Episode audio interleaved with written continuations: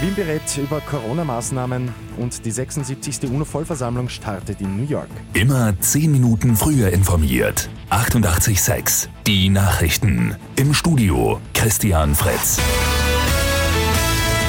Die Stadt Wien diskutiert heute wieder über mögliche weitere Corona-Maßnahmen.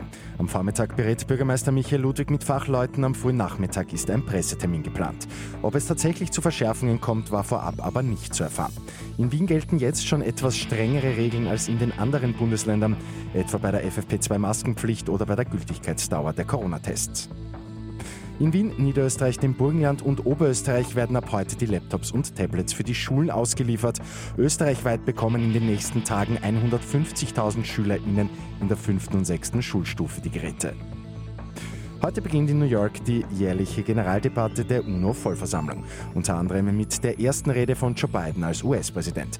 Österreich ist ebenfalls mit einer Delegation mit dabei. Bundespräsident Alexander van der Bellen ist seit Sonntag in New York. Bundeskanzler Sebastian Kurz und Außenminister Alexander Schallenberg sind gestern angereist. Die liberale Partei von Ministerpräsident Justin Trudeau hat nach ersten Ergebnissen die vorgezogene Parlamentswahl in Kanada gewonnen.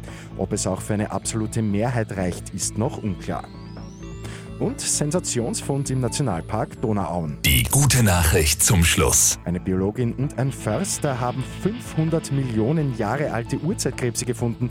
Der sogenannte große Linsenkrebs ist nur etwa 10 mm groß. Mit 886 immer 10 Minuten früher informiert.